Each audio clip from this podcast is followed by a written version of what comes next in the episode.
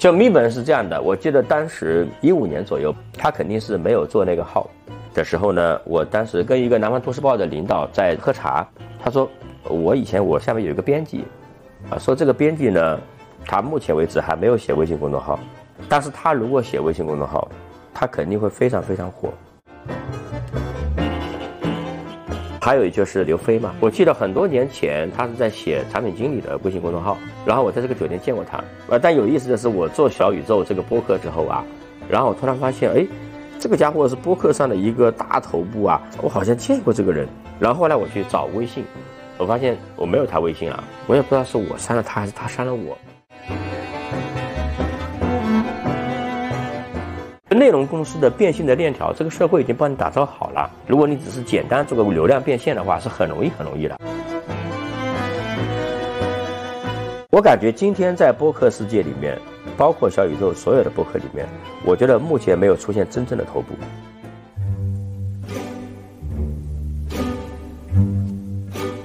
Hello，大家好，欢迎收听张小俊商业访谈录，我是小俊。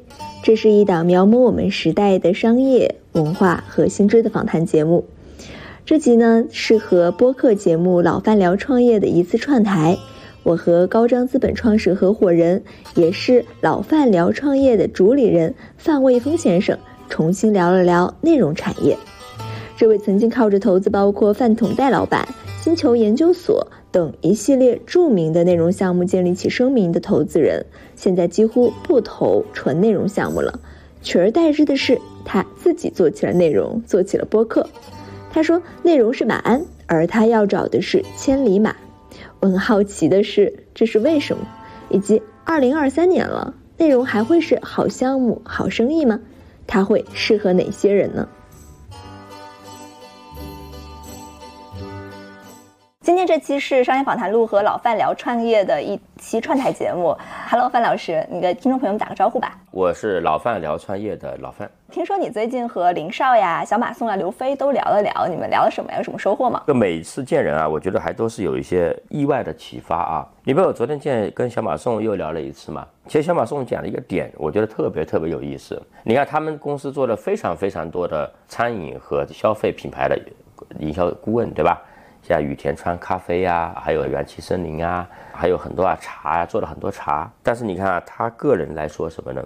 不喝茶，不喝酒，不喝咖啡，不抽烟。但他做了很多咖啡、茶，烟没有啊，酒的这种营销顾问也做得很好很好。我经常会想一个问题啊，因为我们在投越来越多的品类，比如说有一些是针对老人消费，有些针对女性消费。也有这种医学美容方面的项目啊，那很多东西我完全没有直接感受和体验吧，甚至我如果作为消费者，其实我不太认可。但是我一直是，包括我们公司内部都有这个怀疑，就你自己不是消费者，你是不是能够做出判断？然后我跟他们说的一点是什么呢？我说麦当劳的 CEO 也不见得每天吃麦当劳啊。到后来想想也不对，麦当劳 CEO 还是会吃麦当劳。所以呢，我觉得小马送这个案例以后就可以成为我经常跟别人说的案例，就是你不需要自己是一个重度消费者，但是你要对消费者有共情，这个是一个点啊。然后跟林少这个点呢，指点读书的创始人林少嘛，林少这个点呢，我的一个比较重要的感觉就是说，他们在目前是 all in 视频号这件事情啊，觉得视频号还是有重要的机会。但你看这个公司，我觉得林少这几年呢，还是在不断的寻找各种新的红利的机会。那有的抓住了，有的呢好像没有抓太好。比如说，抖音就没抓好，快手也没做好。但是呢，他们公众号做得很好，然后视频号我觉得他也可以做好。总之来说，一个企业还是沿着他最擅长的基因去做这件事情。所以我觉得视频号它有可能能做好。今天我觉得视频号依然是一个非常非常重要的机会。还有就是刘飞嘛，我记得很多年前他是在写产品经理的微信公众号。然后我在这个酒店见过他，很多年很多年以前了。为什么是在这个酒店？因为我每次来北京都是这个酒店。我见他跟他聊过，呃，但有意思的是，我做小宇宙这个播客之后啊，然后我突然发现，哎，这个家伙是播客上的一个大头部啊，我好像见过这个人。然后后来我去找微信，我发现我没有他微信了，我也不知道是我删了他还是他删了我。然后呢，我问他，我说我们俩是不是加过微信？我们俩是不是在那见过？然后刘飞说。时间过于久远，我已经不记得了。我从刘飞这里啊，我是非常意外的看到一个人的变化。他原来就是一个做写公众号嘛，啊，干播客。我现在他干播客的时候也是比较的默默的，或者说我觉得比较凭自己兴趣的做这件事情。啊，做着做着做着比较头部。对他来讲呢，我觉得其实机遇和挑战并存的，就是你在一个非共识的别人不那么看好的市场进入了，然后作为头部。其实我这两天也跟他聊，就是说这个市场如果变得非常商业化，那么此前在小宇宙里边，在音频里面一些耕耘很久的 OG，一些老玩家，他有可能会遭遇挑战。所以刘飞他是有可能一飞冲天的啊，也有可能会被新的挑战，这都是有可能的。为什么他会遭遇挑战？因为原来很多人不做博客，那现在很多人做博客，那不是对于他来说更好了吗？这个生态更繁荣了，然后他是头部啊。但他会有更强的人，很多很多强的人进来。就你去看啊，微信公众号当年的时候，第一批微信公众号特别大 V 的，你像那个我记得是冯大辉是吧？还有很多。那当时很多这种比较精英主义、精英一点的号，他们后来至少啊，他们在微信公众号这个事情上面，我不说在别的领域啊，他们赚到的钱是。后面很多，包括很多我们从来没听说过的微信公众号和他们的这种公司的零头都不到，一年几百万，一年几个亿，那不就零头都不到吗？所以就是说，每一波上来的时候，都是先上来精英分子，而且偏有一点点的文艺，有一点的哲学思考，有一点的人生思考，都是这样的。看起来小宇宙尤其是啊，看起来播客平台尤其是，那就是因为它小众吗？就一个新的平台在早期小众发展的时候都是这样的。公众号当年也这样是吗？也是这样的。OK，啊，我以为上来就是咪蒙。没有没有，那都是很后面的事情了。公众号上来就是这样的，就是你会看到说有些人会进来。我记得就是我们说内容，你那内容的核心是什么？是不是有爆款能力，对吧？就我越来越觉得爆款这件事情，它真的是一个人的天赋属性的。是一个牛逼的内容创作者，他是爆款；但一个牛逼的内容的企业家，他真的他不一定自己能做爆款。啊，当然了，我也给自己找个借口。一个优秀的内容投资人是吧？自己也没做爆款。就咪本是这样的，我记得当时一五年左右，他肯定是没有做那个号的时候呢。我当时跟一个南方都市报的领导在喝茶，他就跟我说：“哎，说你这个做内容投资嘛？”他说：“我以前我下面有一个编辑，啊，说这个编辑呢，他目前为止还没有写微信公众号，但是他如果写微信公众号，他肯定会非常非常火。”那我说这个人叫谁啊？你把微信推给我一下，发个微信，你知道吧？他老领导嘛，我就马上就加了微信，马上加了微信呢，就属于是，但你知道有些人你加了微信，你会就彼此会约一约，但是大概率啊，就两个人彼此约一约，然后也没见上，我也不是太急着要见对方，对方也不是太急着要见我，对吧？慢慢就这个事情就忘了。后来咪们帮帮帮发了三篇文章，三天走红啊，我也想起来，我说，哎，这不就是那个人吗？再后来咪们的号被封掉之后呢，其实后来咪们有做短剧，对吧？也做得非常非常成功，这就是说。一个人的内容的爆款能力，它真的是一种内心的东西，呃，所以我觉得说内容这个事情啊，它真的是一种内心的表达，呃，你爆不爆款和方法论没有关系，这是我最大的启发。这两年说到这儿，我还挺好奇，他的老领导当时是怎么评价他的？为什么觉得这个人写公众号一定能火呢？他也没有什么逻辑，我感觉是能够引起人的强烈的情感共鸣，哪怕是反对，强烈的情感共鸣。因为叫做最终能够让你爆款的，是击中情感嘛？那么它从来不是逻辑嘛？丘吉尔的什么什么演讲，对吧？啊，什么肯尼迪什么什么演讲啊？他们最牛逼的演讲逻辑性都不强，煽动性强。我们相信一定能够战胜他们。我们将在什么沙海滩上，在什么什么什么各种地方去打败那个。他并没有列出来说啊，德国的军力什么什么矿产资源多少，他们的武器装备多少，生产能力多少，我们的这个石油储备多少，他没有列这些指标啊。他都列这些指标是他在会议室里面列的嘛？也就是说，你拿逻辑想做爆款，你你是死路一条。但你必须用情感的共鸣。但是一个好的一个内容企业家应该是什么呢？他既非常能够引发情感的共鸣，又能够做一个非常好的一种逻辑能力。这个点就好像说是一个好的工程师和一个好的设计师不一定是企业家啊，但是极少极少的人，像乔布斯这种，对吧？极少极少的人。他又知道怎么引发情感共鸣，他又知道怎么做一个好的企业家，所以这样的人是很少很少的。当时您错过了咪蒙，您会后悔吗？这个项目，因为这个项目感到过，觉得当时应该见这个人吗？肯定在某一个时刻是后悔的。长期看没有。长期看的话，资本来讲，你是要追求它这种资本市场啊，或者上市推出啊这样的一些价值嘛。呃，整体来说，像这种单一 IP 内容，我现在本身我都会比较谨慎。刚才我们也提到了说，当年的公众号的发展，如果以当年的公众号为蓝本，我们来对比一下今天播客平台，它肯定属于非常早期嘛，就未来会怎么演变呢？播客这个小众的品类，播客市场，我觉得目前是被低估的，但是呢，它最终一定不可能成为一个很大的市场。就好像说很多东西啊，我经常讲叫神通不敌业力啊，很多东西的是有多大是天生的，天生所决定的。你我举个例子啊，你觉得你成为一个聋子痛苦，还是成为一个瞎子痛苦？如果你一定要失去听力和失去视觉，你会愿意失去哪个？我相信是失去视觉更痛苦吧。你肯定是我做个聋子也还能 OK 嘛，生活。但你是个瞎子的话，我觉得很难正常生活。就是说视觉这个事情，看到这个事情是更重要的，权重更高的。所以听的东西呢，一直就没有看的东西大啊。所以你看当年电视最大，报纸其次，然后才是广播。这个是就是先天所决定的，你永远改变不了的。所以如果我们把报纸对应这个微信公众号，抖音、快手对应电视台，小红书有点像是，呃，既是都市报啊，又是时尚杂志，对吧？时尚杂志啊，什么精品购物指南啥玩意儿，对吧？就是这些时尚杂志嘛。这个品类其实也还不错。那么，那广播来说呢，整体来说它品类是比较弱一点的，但是呢，广播又比较稳。广播电台的业绩当年是很稳的，它不像报纸那么就出现一个爆款的栏目就拔起来，这个栏目不火了或者怎么样了，就下去也很快，波动性很强。所以说，广播这个品类，我觉得说它今天是被低估的，但是呢，它会不断生长，但它也不可能成为最主流的品类。但是播客这个点，广播这个点最适合什么呢？最适合思想的这个输入。你首先你得让连续听个半小时、一小时，那肯定是比较容易影响别人啊。你看人与人之间沟通，你想改变别人的想法，你是不是会打个电话呀？是吧？你是不是会跟别人聊天啊、沟通啊？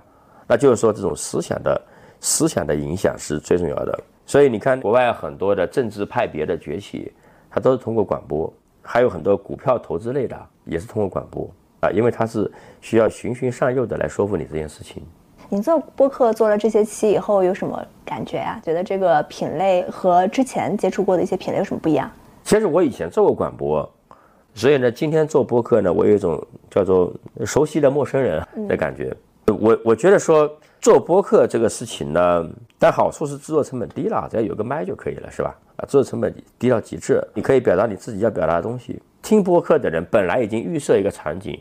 就是我愿意花多一点的时间来听点别人讲一些有趣的事情或有兴趣的事情，所以导致他不那么容易划走。当然还有可能是他可能在操作什么跑步啊之类的运动之类的，他也没 没空来天天来来操作你这个东西也有可能啊。所以导致说你可以如果一个事情你能够慢一点表达，对你是有帮助的。这跟抖音都有极大区别，对吧？抖音上的话，它一直会统计你的完播曲线和同时长。同类型的节目的这个完播的这种数据相比较，那我发现第二秒我就跑输市场了，经常第三第二秒就暴跌，第三秒更暴跌，那你已经划走了，对吧？基本都划走了。最后是说在抖音的场景之下，你如果说你是拼内容、拼逻辑的这个事情，你根本没戏啊。抖音拼情绪、拼观点，第一是画面，是情绪。那你比如说，如果我们俩上抖音，对吧？那我的小助理以他的颜值，是不是就上来就吊打我了？他什么都不说，只是坐在那个地方。稍微稍耸动姿一下，对吧？我做个 PPT，哇，这极其熬夜通宵做个 PPT，你说我们俩完播谁高啊？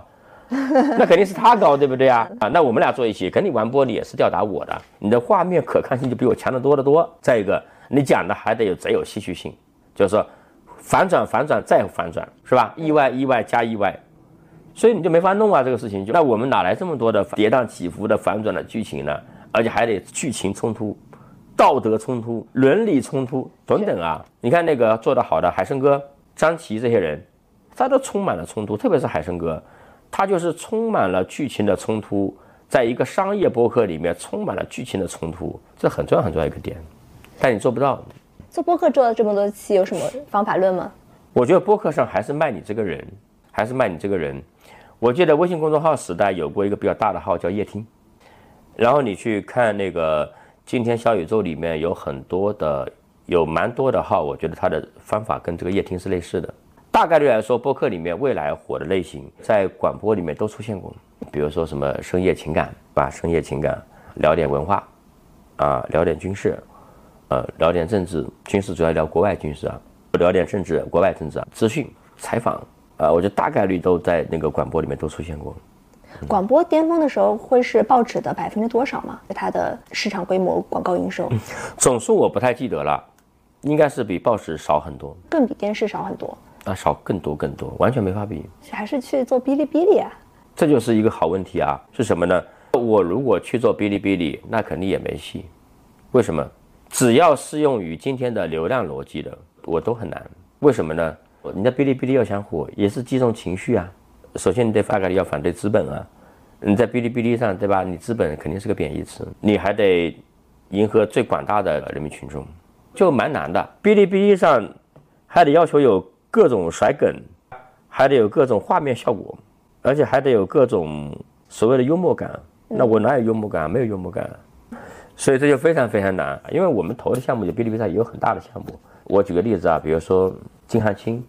呃，是我们投的这个汉卿传媒里面的一个 IP 是吧？金汉卿也是这个千万级的哔哩哔哩的超级大号。比如说，哎，今天我给给你们说一个故事啊。昨天我去买了一个羊肉串，就很好吃。假设他说这么一句话啊，这个句话你去看啊，就这么一句话，它有无数种语气语调的变换，无数种姿势，无数种表情，无数种手势，让你觉得看这么一段话就跌宕起伏，就类似于当年我们说小品里面那种。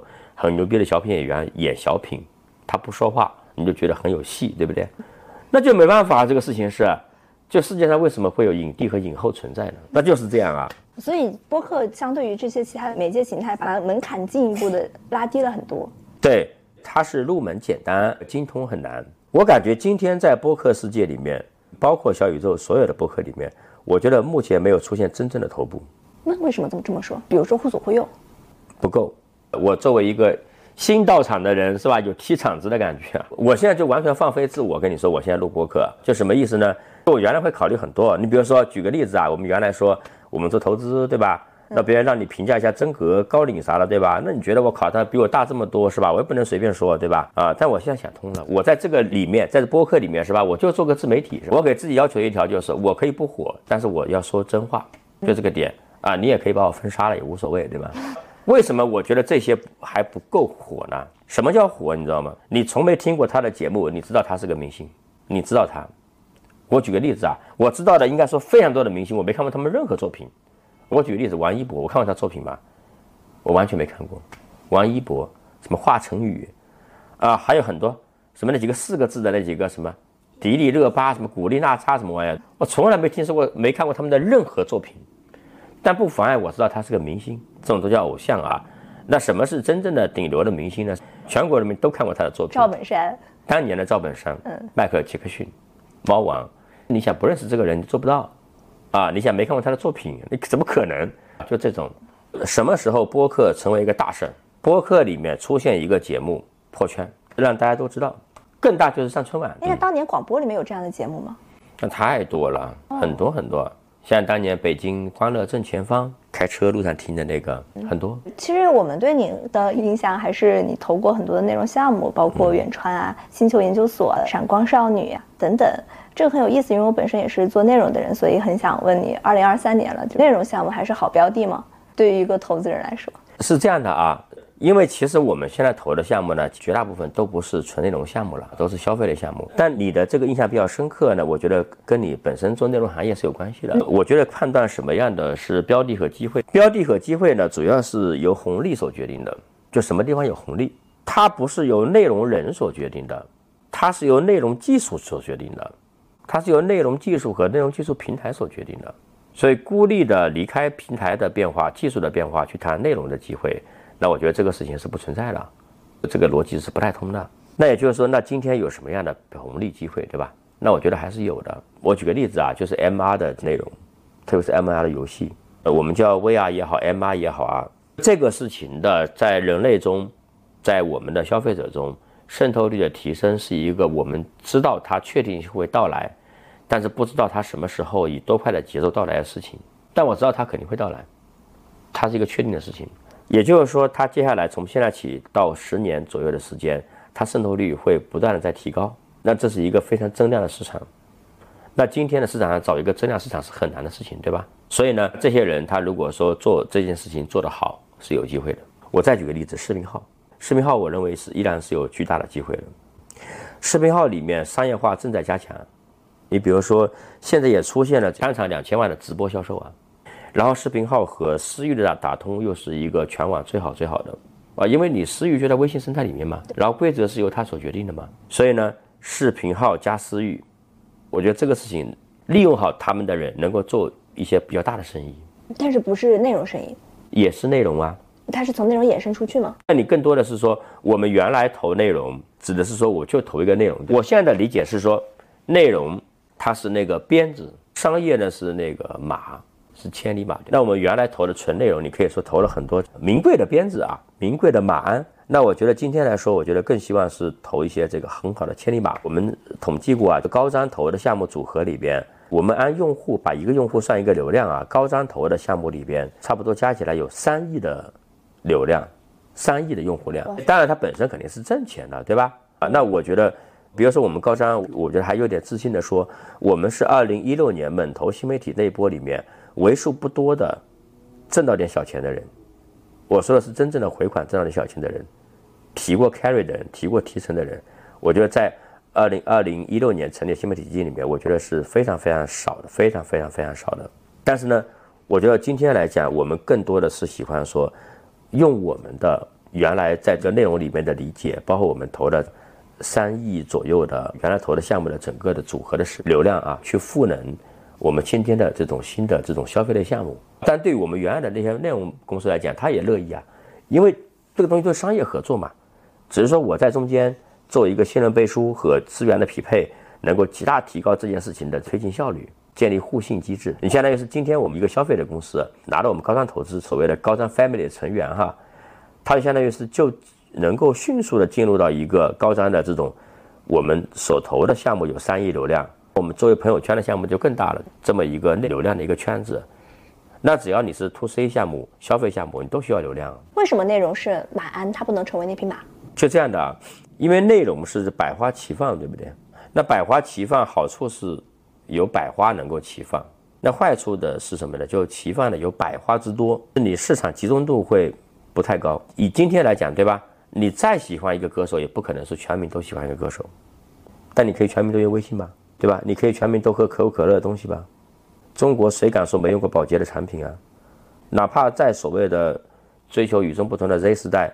宝洁也会生产出很多你根本就不知道它是宝洁生产的产品。对，所以这就是我们会更多愿意去投这种天花板高一点的，或者说集中度高一点的公司。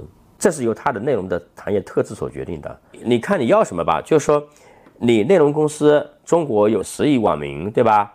那你获得百分之一的人的高度信任，一千万每人每年能挣一千块钱，那叫多少？一百亿，那也是一个巨大的公司，好吗？所以说。但内容公司的天花板其实没有我们说的那么低，我只是说我们在生态上我会更多的追求说内容加消费这么一件事情，内容加消费，文化加消费，这样的话我整个高端的生态就更加完整、更加丰富。这也是说，尽可能我在各种的场合啊，什么都强化我这个消费投资人的这个形象。这很有意思，因为你一个在别人可能看上去很会投内容的投资人，但是今天已经不怎么投纯内容项目了，但是你自己却开始做内容，这是为什么？这这背后是不是本身就反映了什么样的变化？就这个里边呢，其实我们有几年灯下黑，就是说我们有差不多有好几年的时间是没有做内容。你看我们高瞻的公众号，几年时间几乎没有更新过。有好几年的时间，中间我们是投了巨多的百万以上的用户量的这种超级大号，对不对？刷经常刷屏朋友圈，为什么呢？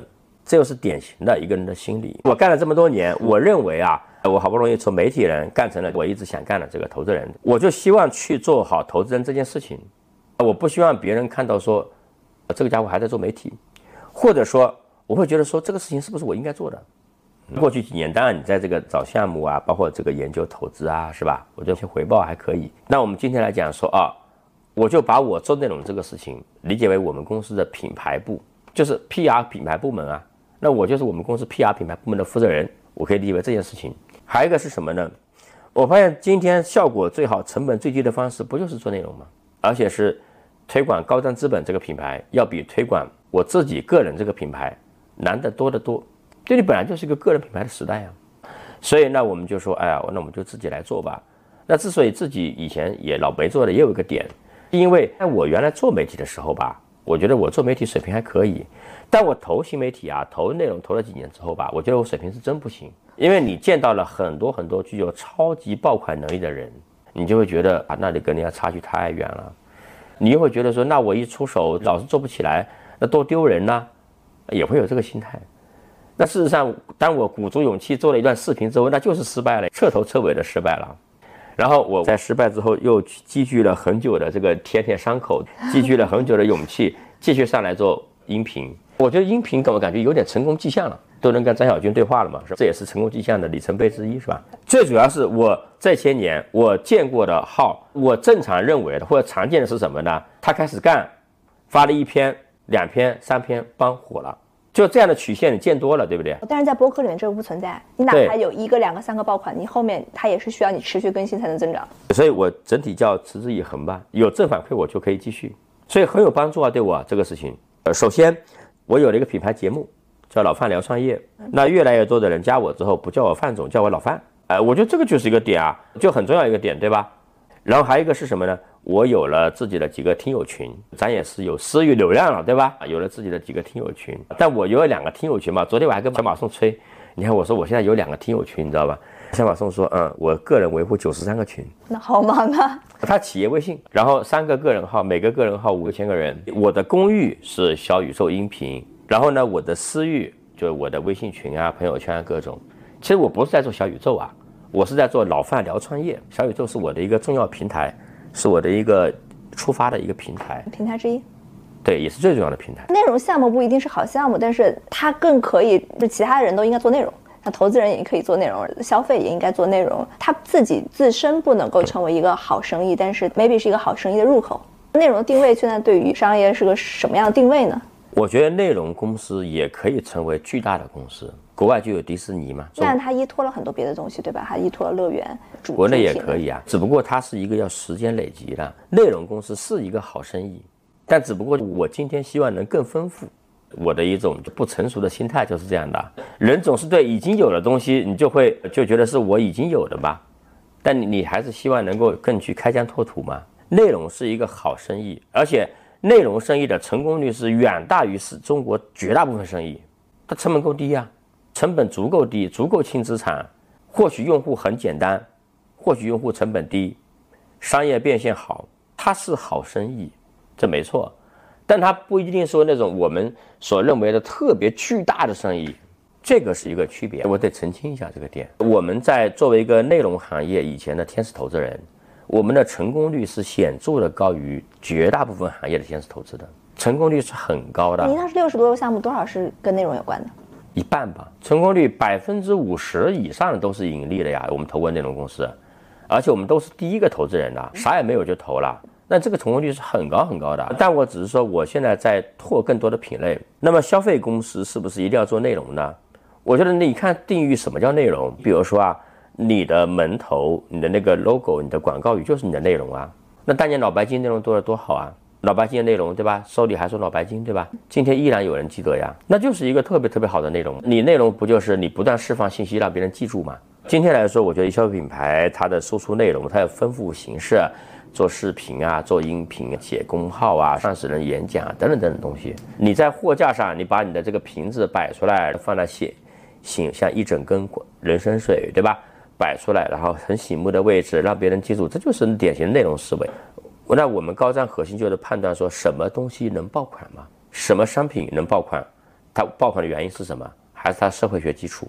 那什么内容能爆款？爆款还是社会学基础啊？明明就是个社会学家呀。因为你经过很多的内容创业者，你觉得他们这种成功的内容向的创业者有什么样的共性？比如说饭桶戴老板，你是怎么认识他的？怎么投他的？内容公司做得好的其实有两种，一般我们记住的都是那些 IP 特别大的。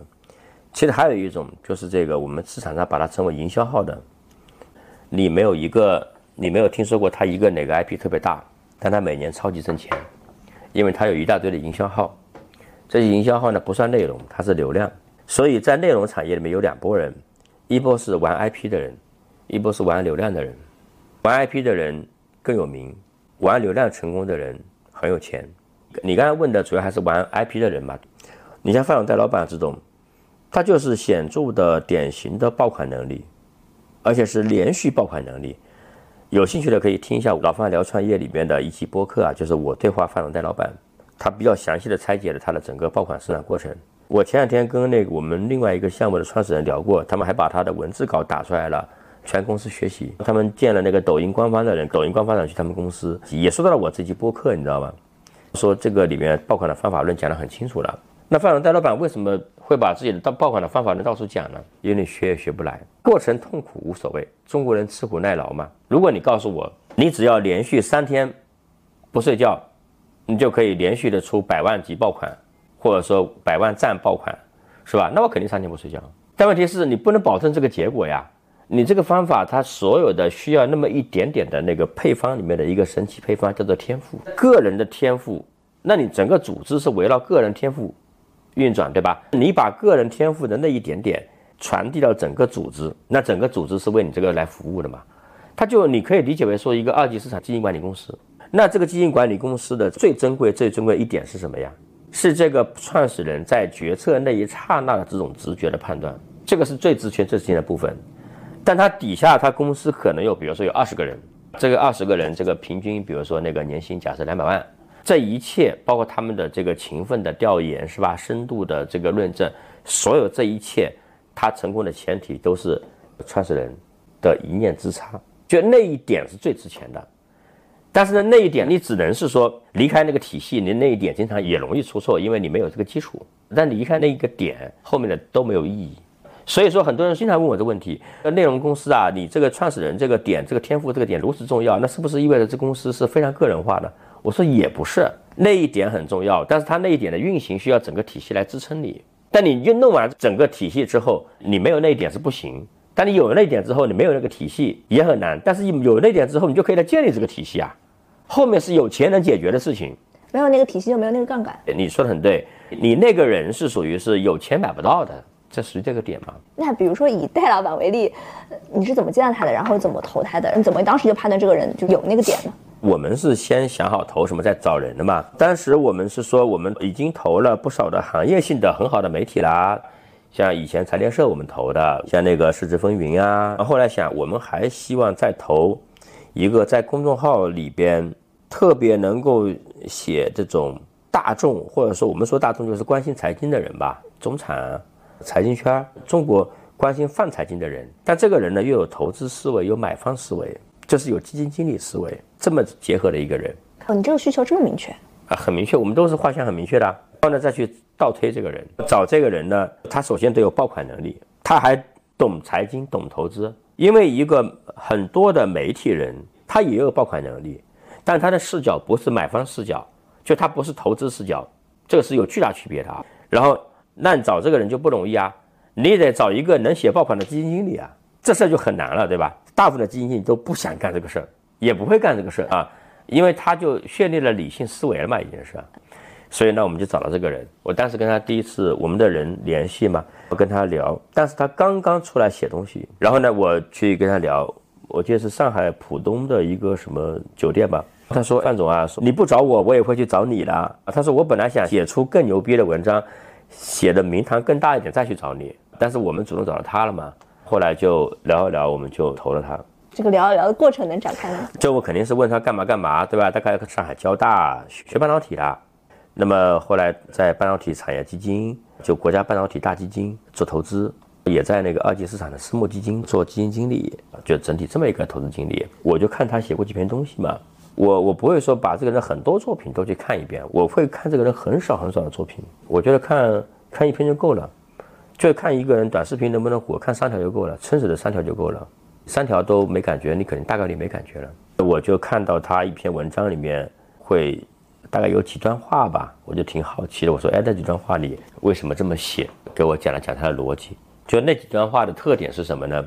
他一段话里面用了好几个梗，我是知道那些梗。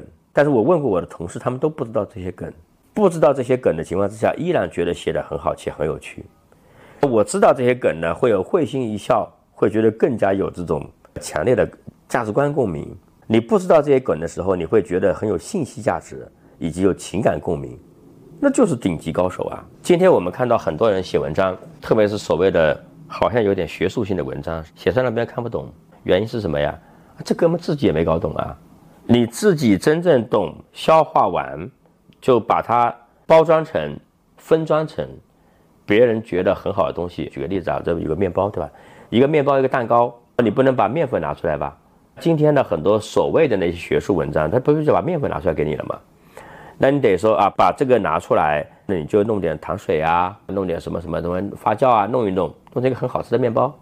我觉得应该就是这样子。还有一些人，我们没有投的一些人，我们是其实还看得出来，这个人是蛮有思想性的。为什么不投？很多很多的社会上的大爆款个人自媒体啊，他也不接受投资啊，他背后还是都有他思想性基础的，但只是说。他不会去标那些拽那些思想的名词。我最不喜欢那种上来就是，正如谁谁谁在某本书里面所写的啊，说说一句话，对吧？就是说这几个是某某某陷阱、某某悖论什么，就那些这样的专业名词怼上去的。它其实这个东西就是什么呢？你一直在生活在别人的语言框架中。你刚才说你当时在挑创始人的时候，挑这种内容公司的创始人的时候，一个点就是 talent，另外一个是买方思维。为什么你对这个点非常的看重？因为财经类的东西，你要做商业化，你大概率你跟投资有理财有关系，那你必须这个人懂投资理财，就得懂基金，懂里面的这个道道。所以你最好做过基金经理是最好的，懂基金这个投资运作是这么一个逻辑。消费品公司的创始人他需要的点跟内容创始人需要点一样还是不一样？它的综合素质要求是不一样的，就是说你得懂供应链，你得懂市场渠道，你还得懂品牌营销。内容创作是品牌营销这一环节而已，你另外还有几个板呢？它是多项全能，而且任何一个板都不能太短，你就必须是一个长板，它要求每一个板都是长的。内容公司呢，那我们知道说很多的内容公司的话，你拥有连续爆款能力这件事情。它是一个压倒性的重要性，其他的你，比如说你有，假设你有一个亿的公众号用户，那你水平低的你就变现少一点吧，每个用户，水平高的每个用户变现多一点吧，那总归是个挺挣钱的公司。但如果说你是个消费品公司，你任何一个环节断了，你就整个公司就会挂。比如说供应链出问题了，仓储物流出问题了，出现这种食品安全问题了，你的这个营销跟不上了。这些都做好之后，你渠道有没有铺出去啊？它是需要很多环节的，所以它显然它是一个难度更大的事情。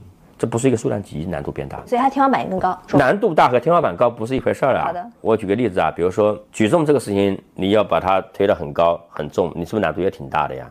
但你举重运动员，你哪怕干成中国一流、世界一流，你的挣的钱也比一个二流的滑雪运动员或者网球运动员挣的少呀。因为你举重衍生的没有相关的商品品类啊，没有人就按照举重运动员的形象来雕塑自己啊，但是有人会按照滑雪运动员和网球运动员的形象来雕塑自己啊，你就能够卖很多东西啊，就没有人欣赏体重运动员的生活方式啊，所以就是品类还是很重要的，这是一个创业里面的一个比较大的误区啊，很多人说要做难而正确的事情是吧？其实这句话吧有点鸡汤。做正确的事情就可以了，为什么一定要做难而正确的事情呢？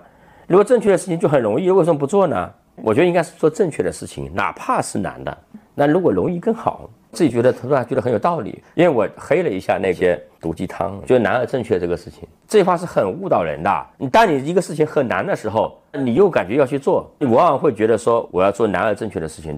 其实你应该是做正确的事情，不难不难不重要。如果难我也做。容易更好，不是说每个正确事情都是难的事情，真的不是。应该说绝大部分的正确的事情都不难啊，因为你是顺风而行嘛。雷军说了好多好多年了，你做一个容易的且增长很快的事情，说明你顺应着一个时代的趋势啊。比如十五年前在北京买个房，在深圳买个房，那你就后面你啥也没干，就房价一直涨，对不对啊？比你在打工强多了，那是难而正确的事情嘛？这是无比简单又正确的事情啊。我觉得说很多鸡汤啊，还是挺害人的。除了远传，你最想分享的一个项目还有哪个？其实我们投过一个叫 Bigverse，它是 NFT 的交易平台。我们在二零二一年上半年，我们就认为数字产品 NFT 这个市场在国内会起来，那我们就去寻找一个在国内要做 NFT，而且是人民币合规交易的 NFT、合规展示、合规销售的 NFT 这个市场，就去找这样的团队。然后找了一个团队，那个时候刚刚开始干，也什么都没干吧，两个女生，我们就见了一次面，我们就投了第一个投资人。后来这个平台成为目前啊全国在几个周期之后发展的全国最大的两个平台之一，这我觉得还是挺代表我们这套方法论的。判断什么事情会起来，然后呢反向搜索，然后找这个人。绝大多数分析其实都不是这么做的，其实是很多都是这样做的。一般是人找过来，帮你判断项目。人找过来判断项目的方式，我觉得今天几乎已经是不可行了。哪怕对于很早期的天使来说，都已经不可行了。因为，在一个整个市场都在一个增量的市场的一个阶段，那这个是可行的。所谓的我就投人嘛。但今天来说，只在市场只在一部分的板块有机会的情况之下，你就不能这么干了。你的品类选择就变得很重要。相当于是说，原来你买房对吧？你所有的地方的房子，什么城市都涨，什么城市地段都涨，同一个地段什么小区都涨。现在不是了，不同城市可能差异极大，同一个城市不同地段，同一个地段不同小区差异极大情况之下。那对于这个板块和个股的选择就变得很重要。你以前是个大牛市的话，你买点啥股票不都涨吗？那现在不是大牛市了，那你就得精心选择行业、板块、个股，是这个逻辑。星球研究所之类的这些其他项目，你有想分享的吗？星球研究所呢？当时我们是说，我们先判断了说我们要投一个新媒体版本的国家地理，我让我们同事去反过来去寻找的。当时是找了一大堆吧，他们把名字里面有地理两个字的号全找了一遍。后来没有发现特别想投的，我们就有一个人就搜了两个字叫星球，找到一个星球研究所这个号，叫了他过来聊。当时他的粉丝不到一万，几乎就是我帮他把 BP 讲了一遍，因为他没有 BP 啊，他都没想过是一个正经的创业，他都没想过是一个要去融资这么一个事儿，对不对？我跟他说，我说这个事情很有价值啊，就类似于是我把 BP 给人家讲了一遍，我经常干这个事儿，我到现在也是这样子，很多人就是我们去传局创业的。就类似于是我们是很多项目的共同创业者，外部合伙人这感觉的。然后呢，但后来他发展的很好啊，有些也没按我的来，或者说哪怕他出书，出书我其实我不太赞同，结果出书非常爆款，说明创始人还是比咱们强，对不对？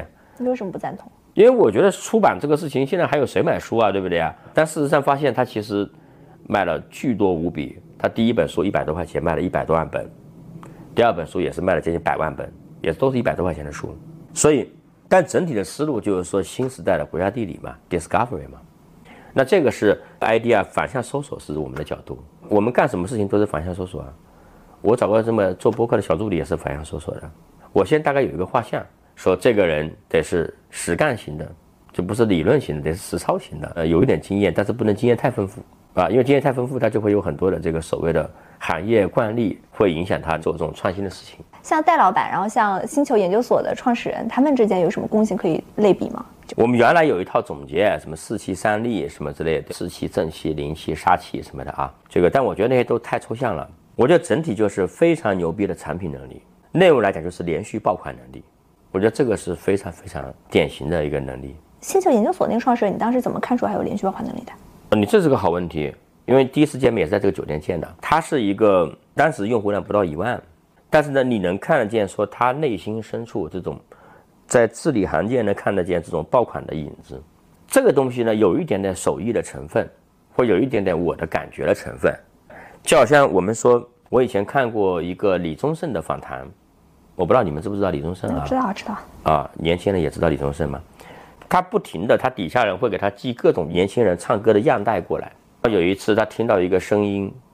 叫梁静茹，我不知道你们知不知道梁静茹？当然知道，我知道梁静茹啊。嗯，对，就因为这都属于上一代的歌手了。他就说，哎，这个人声音好，说这个人我觉得可以。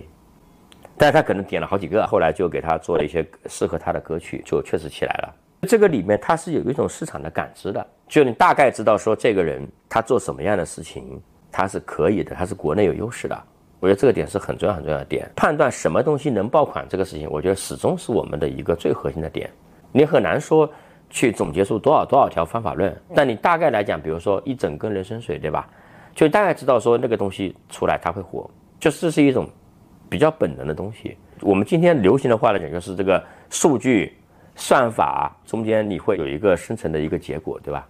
就这种东西，那你其实也是长期训练吧。我举个例子啊，我自己是没有学过新闻媒体的，事实上我也认为不用学。这种点呢，是因为你自己大量的看和阅读。比如说，我看了无数的文章、报纸、杂志、书，看了各种各样的剧，对吧？你就有这个感觉。我再举个例子啊，比如说我们说对政策分析的，你首先得看很多很多的历史，那为什么看很多历史有助于你理解政策分析啊？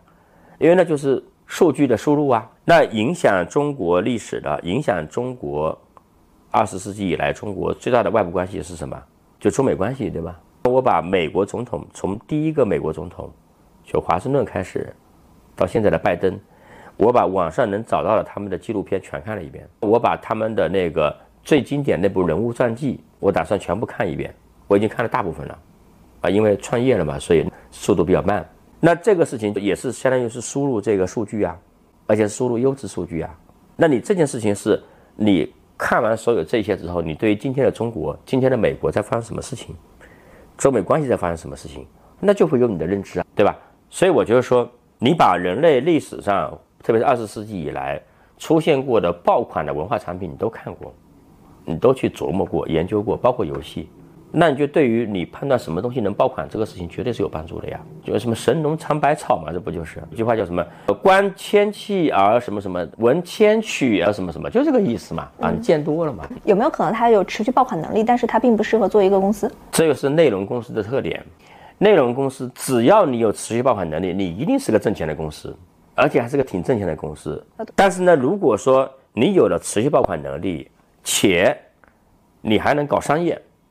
还能搞管理，还能搞供应链，还能搞政府资源，那你就是个大公司。一个长板足以让你公司一定立住，这个是跟消费公司的不同。你有一个好产品，你不见得这公司就一定能立住啊。你的每一步变现的环节，你都需要别的配合。内容公司是什么呢？它的变现环节是社会帮你打造好了，哪怕你真的是对商务一窍不通，你是个爆款的抖音，对吧？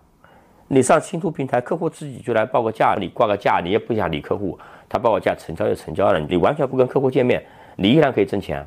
那消费品公司你试试看，毫无可能。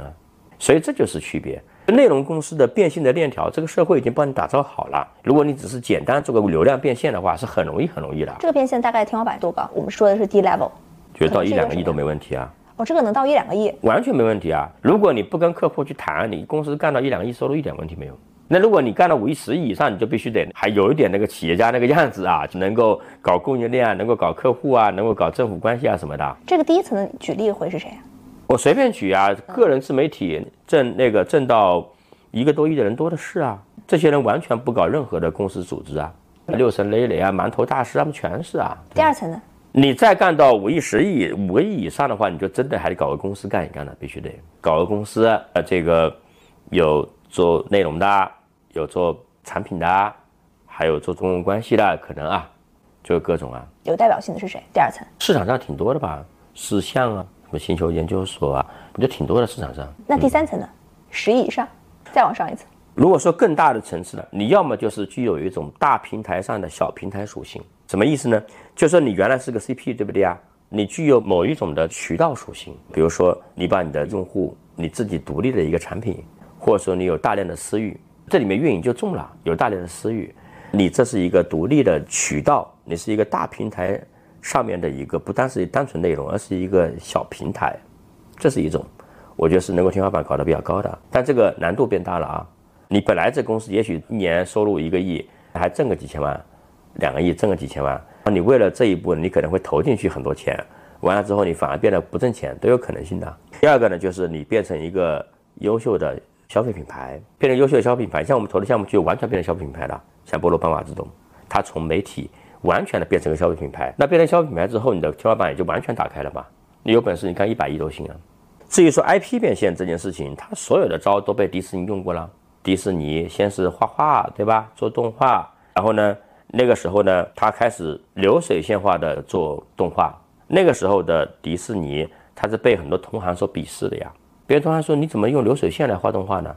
你这严重的违反了我们的艺术追求啊！啥啥啥，就跟今天很多人知道说，哇，你这个营销号公司，原来你的文章的生产或者你的视频的生产完全是流水线的，你完全不关心创意啊！你包括今天的短剧是吧？各种对吧？很多包括像电视剧，但问题是艺术家电影就是亏损的代名词，那你必须是什么工业化电影对吧？工业化电影确实没有艺术性，艺术性很差，应该实话实说。”但是那就是卖薯条就是很挣钱啊，这没办法这个事情。再往下，迪士尼后来比较重要的事情是五十年代搞的迪士尼乐园、主题乐园，那其实也是 IP 变现的一部分吧。后来收购了 ABC，变成一个独立的一个渠道。然后后来他做了，比如说产品的商品授权，那就是说可以卖各种衍生的产品。然后还有做大电影，因为买票是一个比较好的一种变现的场景嘛。还做了流媒体，迪士尼家对标奈飞，也是另外一种变现的渠道嘛。总之就是他用他的内容的优势去做各种各样的变现渠道。迪士尼到底在中国走不通呢？大家会觉得他们内容能力很差？不是，是因为中国的文化公司有钱之前就暴涨了，你根本没有机会去干这件事情。就如果中国的光线和华谊兄弟他们在九十年代之前已经积累了足够的钱，在房地产起飞之前，在二零一零年之前，哪怕是。他就可以拿很大很大的地做这些东西啊！你现在房地产，他们开始想干这个事情的时候，房地产就暴涨了，好吗？他怎么干这个事儿呢？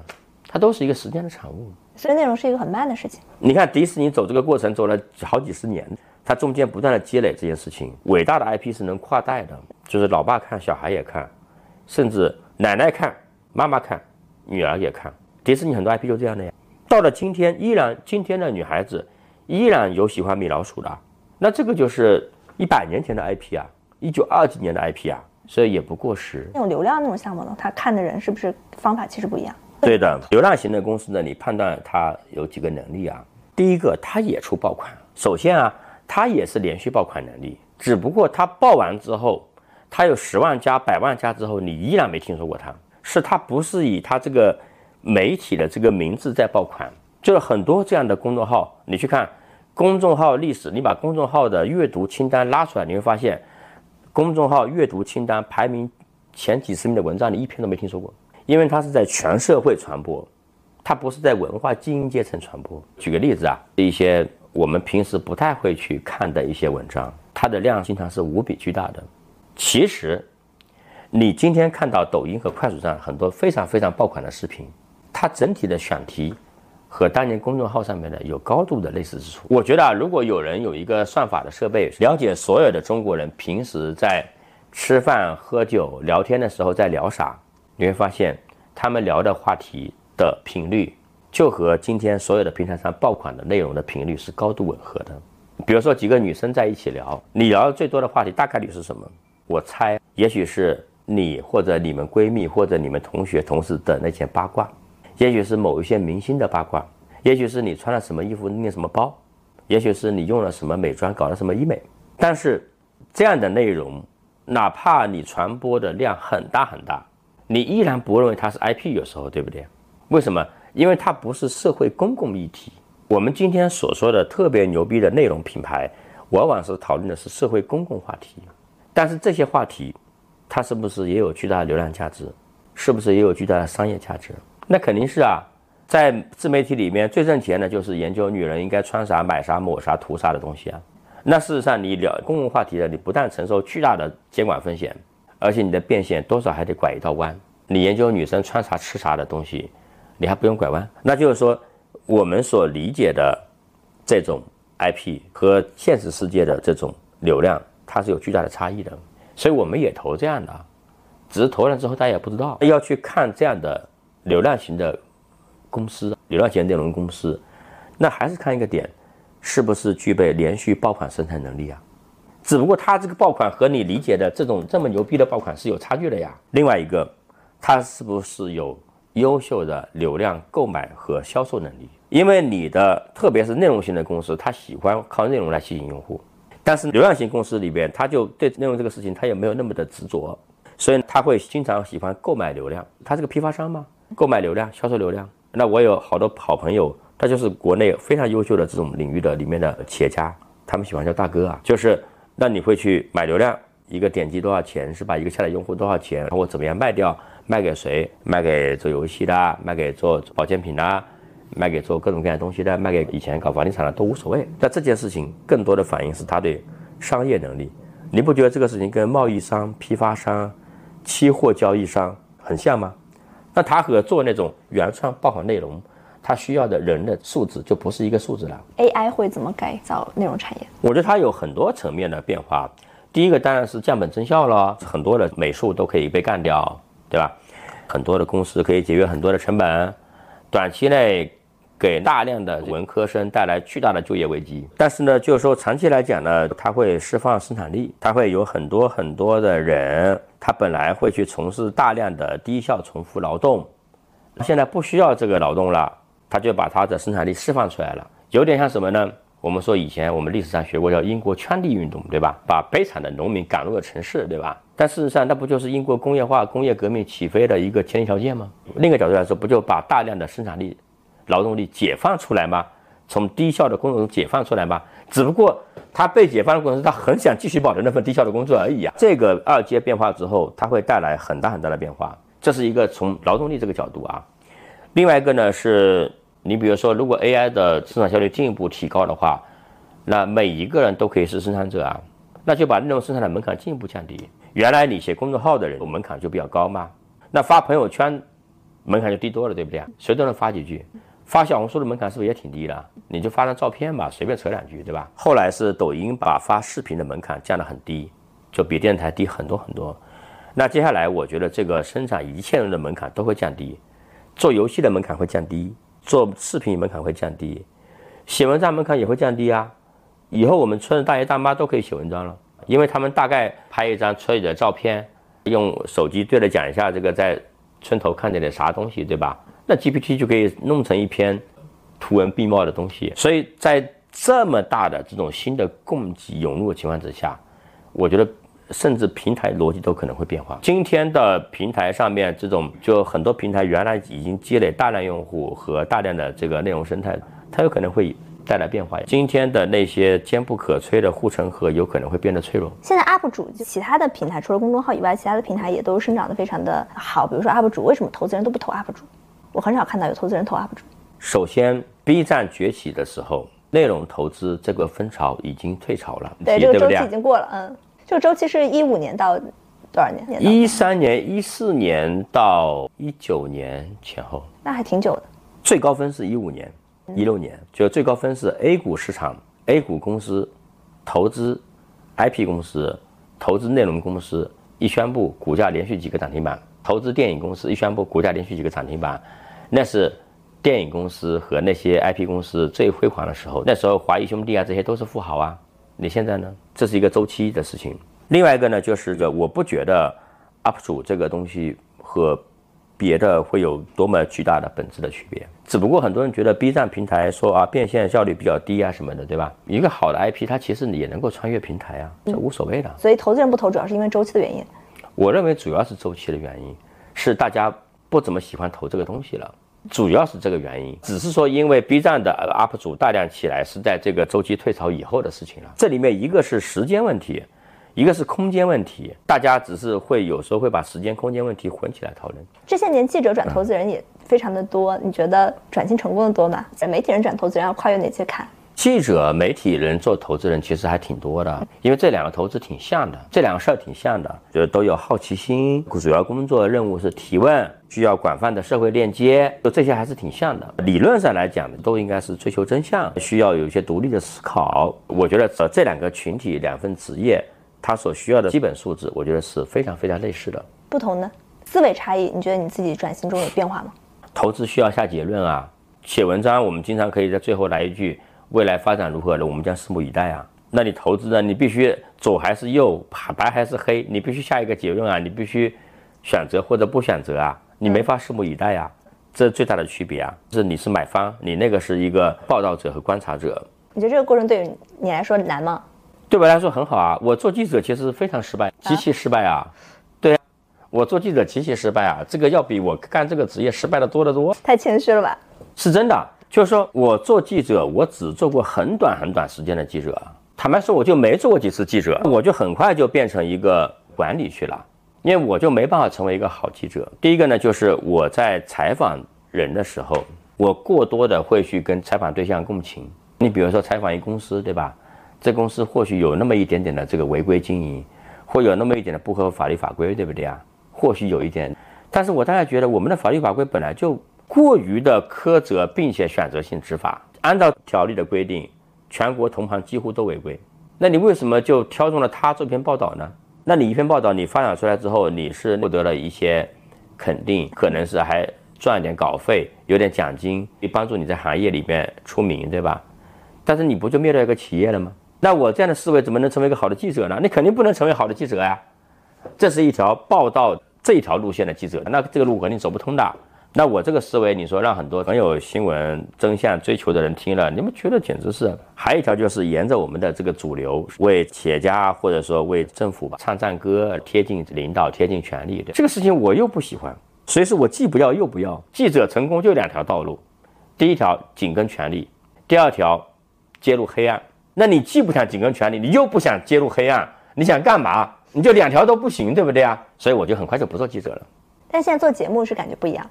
虽然它也是一个提问的工作，因为这是我自己决定的事情嘛，我只需要做我自己就可以了。最后一个问题，你说其实做投资就是拿年轻人的人生期权，那今天年轻人的机会在哪里呢？